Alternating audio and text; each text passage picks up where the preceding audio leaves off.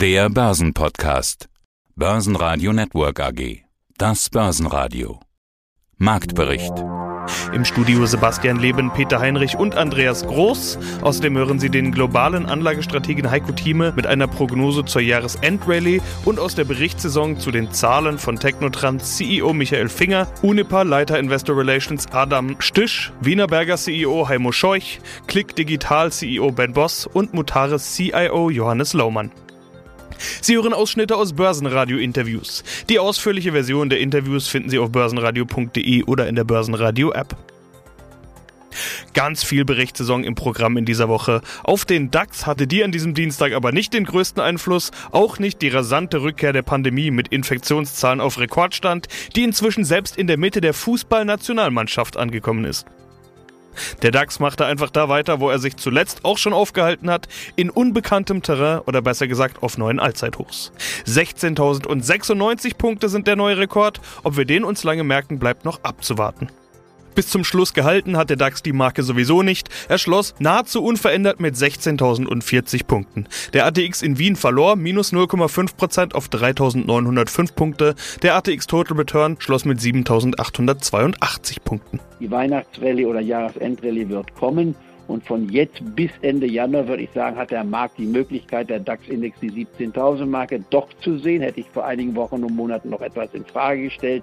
Das wären die guten plus 5 Prozent, 5, 6 Prozent. Das ist der Schnitt den wir hier gesehen haben in dieser Phase beim Dow Jones Index, heißt es im Klartext, die 37.000 Marke ist absolut machbar. 38 wäre mir noch ein bisschen viel bis Ende Januar. Aber bevor diese stärkste Phase bis Ende April vorbei ist, werden wir auf die 38.000 Marke sehen können. 40 ist zu viel für diesen Zeitraum, aber im nächsten Jahr haben wir eine Fortsetzung der Hosse wobei die zweite Jahreshälfte nächstes Jahr etwas komplizierter werden könnte, weil es dann darum geht, wie sieht es mit der Zinsentwicklung aus? Herr Hellmeier schon genannt, nicht wahr? Die Zinsen bleiben zwar negativ, wenn man sie mal mit der Inflation bewertet, sie bleiben auch für die nächsten Jahre negativ, nur werden wir allmählich auch in Deutschland einen Zins haben, der zumindest auf dem Papier Plus aufweist und kein Minus aufweist.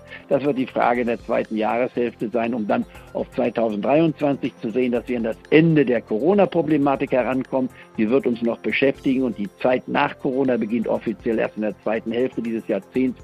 Aber es wird eine andere Zeit sein als das, was vor Corona da war, denn wir haben dann eine neue technologische Welt, eine neue Mischung haben wir dann. Wir haben dann übrigens auch eine neue Präsidentschaftswahl wieder, wo hoffentlich nicht ein Donald Trump nochmal ins Weiße Haus eintritt, obwohl man es nicht ausschließen kann. Das würde ich als katastrophal ansehen. Aber bis dahin haben wir so viel Zeit, da wir uns wöchentlich treffen, können wir viele andere Dinge noch mitdiskutieren. In anderen Worten, genießen wir die Zeit, bereiten wir uns auf die Weihnachtszeit nicht nur emotionell vor, sondern auch von der börslichen Seite her. Wir wollen unsere Liquidität jetzt sukzessive investieren. Und wer noch 20, 30 Prozent Liquidität hat, kein Problem. Die können wir mit den Portfolios unserer Mitglieder innerhalb von zehn Minuten alle voll investieren. Das heißt also jetzt eher mit dem Trend voll investiert zu werden, aber langsam und rationell und nicht emotionell, nicht wahr? Und wenn wir einige schwache Tage bekommen, wir sind jetzt in der einer der längsten Phasen ohne Unterbrechung, nicht wahr? In den USA haben, müssten wir auf drei, vier Jahre zurückgehen, wo wir sieben oder acht äh, Tage ohne Rückgang hatten. Also es gibt mal einen Rücksetzer.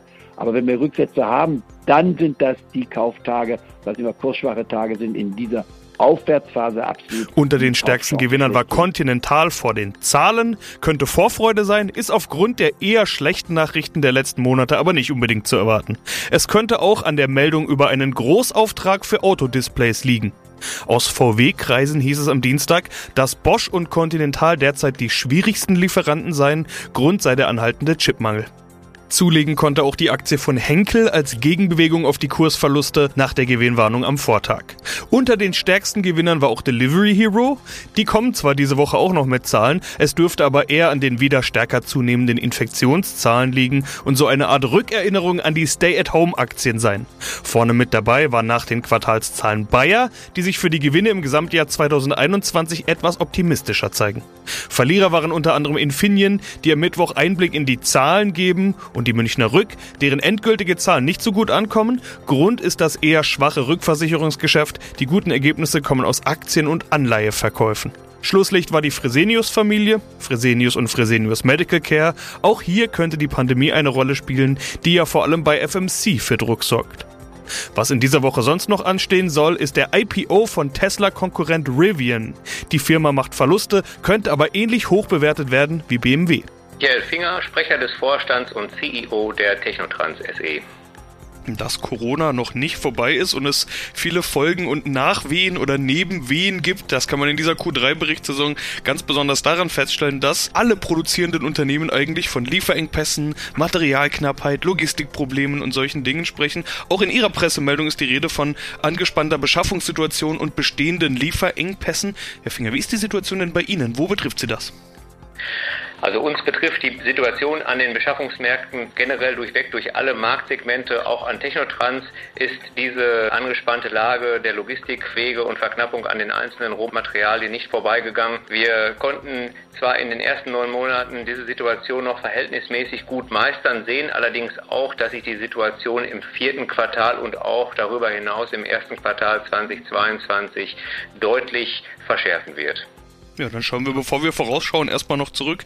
Neun Monate gab es ja schon vor diesem vierten Quartal, in dem wir uns inzwischen befinden. Neun Monatszahlen, Konzernumsatz um 10,7 Prozent gestiegen auf 156,6 Millionen Euro. Das Vergleichsjahr war ja das Corona-Jahr 2020 mit Lockdown-Problematik. Jetzt diese Lieferkettenprobleme. Äh, wie gut sind vor diesem Hintergrund diese rund 11 Prozent plus? Immerhin zweistellig und fast wieder auf Vor-Corona-Niveau. Also diese Wachstumsraten entsprechen voll und ganz unseren Planungen und Erwartungen und sind natürlich ein bisschen eingetrübt durch die Logistikprobleme und die Versorgungsproblematiken. Aber generell sind wir mit den ersten neun Monaten sehr zufrieden, insbesondere auch mit der engen Zusammenarbeit unserer Kunden in Bezug auf die Versorgungsproblematik. Sie haben ja auch die Umsatzprognose nach oben angepasst, angehoben. 207 Millionen Euro sollen es werden. Bisher sind Sie von 195 bis 205 Millionen ausgegangen, beziehungsweise am oberen Ende dieser Spanne. Inzwischen haben Sie das ja sogar noch angehoben auf 207 Millionen Euro. Offenbar läuft es ja doch etwas besser, als Sie bisher geplant hatten. Ja, sowohl als auch. Natürlich läuft das besser, als wie wir das anfänglich dieses Jahr mal geplant haben. Schauen Sie sich allerdings die Quartale 1, 2 und 3 an. Sehen Sie, dass wir das vierte Quartal bereits etwas reduzierter geplant haben. Generell, wie gesagt, ist das Jahr bis dato sehr gut gelaufen. Wir sehen allerdings eine Eintrübung hinten herauskommen. Deswegen auch nur auf 207 Millionen. Wenn das planmäßig weitergelaufen wäre, wären wir sicherlich auch noch ein bisschen höher rausgekommen. Johannes Laumann, Vorstand der Mutaris, einer börsennotierten Private Equity Gesellschaft aus München, dort verantwortlich für Transaktionen, Portfolioentwicklung und den Kapitalmarkt. Und das Thema Transaktionen, wenn ich mir das so anschaue, da haben Sie richtig viel zu tun gehabt und wurde auch noch viel vor. Schauen wir uns die Zahlen jetzt an. Die ersten neun Monate 2021, so sind sie gelaufen, rekordmäßig. Konzernumsatz 1,8 Milliarden nach 1,1 im Vorjahr, EBTA mehr als verdreifacht, fast 500 Millionen, zuletzt waren es 135. Das bereinigte, um Sondereffekte bereinigte EBITDA beläuft sich auf minus 30 Millionen, im Vorjahr minus knapp 17 Millionen. Das heißt, der Verlust bei den jüngst akquirierten Beteiligungen ist größer als die Restrukturierungserfolge bei den bestehenden Beteiligungen. Kann man das so sagen? Nicht ganz. Also was sicherlich reinspielt in den erhöhten äh, Verlust und das sieht man auch am nicht bereinigten Gewinn. Da gibt es eine gewisse Verhältnismäßigkeit. Äh, wir haben ja eine Erhöhung des nicht bereinigten Gewinns, was sehr viel mit dem sogenannten Bargain Purchase zu tun hat. Das heißt, wir haben große Unternehmen gekauft mit einem hohen Bargain Purchase, was wiederum auch heißt hohen Verlusten. La Paire war eins davon, die Magna-Transaktion eine andere, die heute unter dem Namen LMS firmiert. Das sind natürlich große Gesellschaften, die sehr viel Bargain Purchase gebracht haben, aber auch sehr viel Verlust und dementsprechend sieht da die GNV auf EBITDA-Seite reportet natürlich schlechter aus, was aber auf der anderen Seite dafür eigentlich nur ein Maßstab ist, dass wir aktiv zugekauft haben, dass wir gewachsen sind und dass wir viel gemacht haben auf der Transaktionsseite, nämlich wir haben uns viele Verluste eingekauft, viele Chancen eingekauft damit, viel Wert damit bekommen. Das sieht man am Bargain Purchase, der über 500 Millionen beträgt fünf Exits und zehn Akquisitionen. Also damit man mal so ein Gefühl dafür bekommt. Ich halte das für ein relativ sportliches Tempo. Wie kommt das? Ähm, wenn ich korrigieren darf, wir haben gestern die elfte Transaktion vermeldet. So viel Zeit müssen wir haben, glaube ich. Nein, ähm, wie kommt das? Wir sind stark gewachsen, was unter anderem auch damit zusammenhängt, dass wir unsere Offices erweitert haben. Wir haben neue Länder dazugenommen mit Stockholm und Madrid schon Ende 2020, was dann etwa immer so ein gutes Jahr dauert oder ein Jahr dauert, bis dann die ersten Erfolge sich da einstellen in der Pipeline. Der gestrige Kauf Alliance war beispielsweise ein, die erste Plattforminvestition in Stockholm. Wir hatten schon einen Add-on gemacht. Wir haben in Spanien einen Add-on gemacht, ähm, sodass sich das auch nach einem Jahr dann in Deals niederschlägt. Zum anderen glaube ich einfach, dass wir durch die Größe, durch, durch die Reputation, die wir uns explizit in den nächsten zwei Jahren erarbeitet haben, glaube ich auch am Markt ein, ein sehr bedeutender Spieler geworden sind, wenn es darum geht, Restrukturierungsfälle, Turnaround-Situationen in Europa zu erwerben, stehen wir, glaube ich, nach der Performance der letzten zwei Jahre deutlich öfters auf dem Zettel, als es noch vielleicht davor der Fall war. Adams Tschisch, mein Name. Ich äh, leite das Investor Relations Team bei der Uniper SE habe seit acht Tagen mein zehnjähriges Dienstjubiläum bei Uniper bzw. bei der Vorgängerorganisation E.ON. Ich freue mich heute hier zu sein und über unsere schönen neun Monats Quartalszahlen zu sprechen und andere Themen ebenso. Dann steigen wir damit ein. Zunächst einmal herzlichen Glückwunsch zum zehnjährigen Jubiläum. Hier die Zahlen nach neun Monaten bereinigtes EBIT 614 Millionen, bereinigter Konzernüberschuss 487 Millionen, jeweils deutlich über den Vorjahreswerten und die Ergebnisprognose haben sie angehoben. Bevor wir uns die Zahlen genauer anschauen, derzeit läuft ja in Glasgow die 26. Weltklimakonferenz. Erderhitzung stoppen, Hitzetod vermeiden, das ist ja das Dauerthema dort. Also raus aus den fossilen Brennstoffen. Was bedeutet das für Uniper langfristig? Zunächst mal muss man natürlich sagen, grundsätzlich dieses Meeting ist von extrem hoher Relevanz und Bedeutung, denn wir wissen ja alle, es ist ein geopolitisches Thema, was natürlich nur im Zusammenschluss der äh, entsprechenden Länder auch angegangen werden kann. Wir müssen jetzt einmal mal schauen, denn die finalen Entscheidungen werden ja bei dem COP-Treffen erst jetzt am 10. und 11. getroffen. Das heißt, dann sehen wir erstmal, was das konkret bedeutet. Und bis hierhin war es ja viel Absichtsbekundungen und Kommentare. Ja, da waren bestimmte Themen, ja, äh, Methan, Schlupf und sowas, was natürlich uns dann auch potenziell irgendwann betrifft. Ich glaube, konkret für Juniper werden wir jetzt keine allzu großen Impulse für unsere Strategie haben, weil wir letztendlich natürlich schon in Europa Fit for 55, ja, also das 55 Prozent Reduktionsziel bis 2035 und in Deutschland umso mehr, da haben wir ja noch stärkere Ziele. Da wollen wir ja schon bei 65 Prozent rauskommen und klimaneutral 2045 sein. Ich glaube, da haben wir schon relativ starke, ambitionierte Vorgaben. Und daraufhin ist auch Unipers Strategie ausgerichtet und auch ein Stück weit weiter darüber hinaus. Deswegen glaube ich nicht, dass wir da direkt Impulse für uns äh, haben werden, denn wir wissen schon, was unsere Hausaufgaben sind beim Thema Dekarbonisierung und das sind durchaus signifikante, die wir vor der Brust haben. Ich heiße Ben Boss und ich bin Mitglied des Vorstands von Click Digital AG. Wir sprechen über ihre Zahlen. Da sehen wir Wachstum. Das sind wir ja eigentlich schon gewohnt. Klick Digital wächst weiter. So war ja auch der Plan. 34% organisches Wachstum auf 103,2 Millionen Euro in den ersten neun Monaten. Plus 21% in Q3 gegenüber dem Vorquartal. Der Trend ist also ungebrochen? Ja, wir, wir halten, was wir versprechen. Das starke Wachstum setzt sich mit mehr Marketing sowohl in Europa als auch in die USA fort weil äh, mehr Marketing bedeutet mehr Mitglieder, was mehr Umsatz bei Klick heißt. Mit unserem Multi-Content-Angebot adressieren wir den Massenmarkt. Äh, nicht alle Verbraucher können es sich leisten, verschiedene Streaming-Anbieter zu abonnieren, weil das bedeutet in Summe, dass man 50 Euro oder mehr pro Monat zahlt. Den kleinen Geldbörsen, Geldbörsen der Verbraucher suchen nach einem besseren Preis-Leistungsverhältnis und deswegen steigern unsere Umsätze. Wir verzeichnen auch eine höhere Gesamtnachfrage, während wir gleichzeitig unser Inhaltsangebot verbessern. Und es gibt äh, erste Anzeichen für eine höhere Kundenbindungsrate. Und das ist wirklich eine großartige und sehr bestärkende Nachricht. Vor allem Europa ist ja in den Fokus gerückt. Sie hatten aber auch gesagt, dass der Markt hier fragmentierter ist und deshalb die schnellen Erfolge in den USA sich so wohl nicht wiederholen lassen. Jetzt sehen wir in Europa plus 39 Prozent in Q3. Da geht es ja dann doch recht schnell. Schneller als Sie gedacht haben? Ja, Europa ist fragmentierter. Da haben Sie recht und das haben wir auch äh, in der Vergangenheit darüber geredet. Aber eigentlich liegen wir voll im Plan und rollen unsere eigenen Direktmedieneinkauf europaweit weiter aus. Und insgesamt liegt nun der Anteil der Marketingausgaben, der seit Jahresbeginn mit unserem eigenen zertifizierten Media-Einkaufsteam realisiert wurde, jetzt bei 76 Prozent. Das war im Vorjahr nur 55 Prozent. So, ja, ich denke mal eine starke Leistung.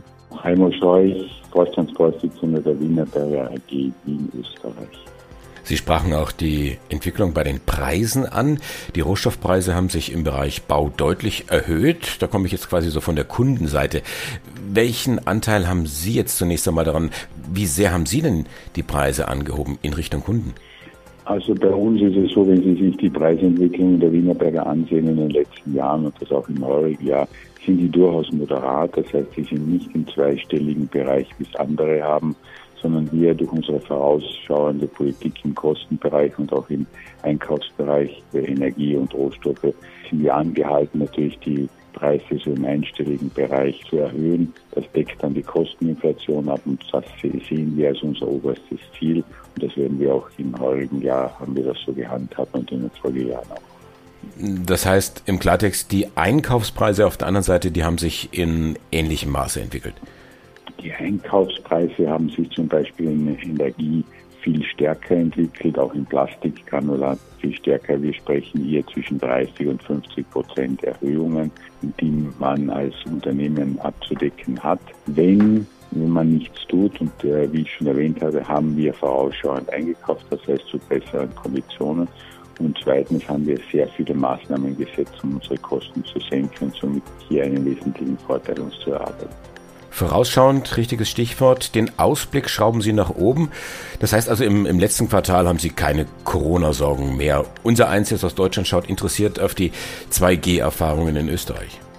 Ja, ich glaube, hier, Sie sprechen ein Thema nicht Corona und Corona-Erfahrungen und dieses und jenes.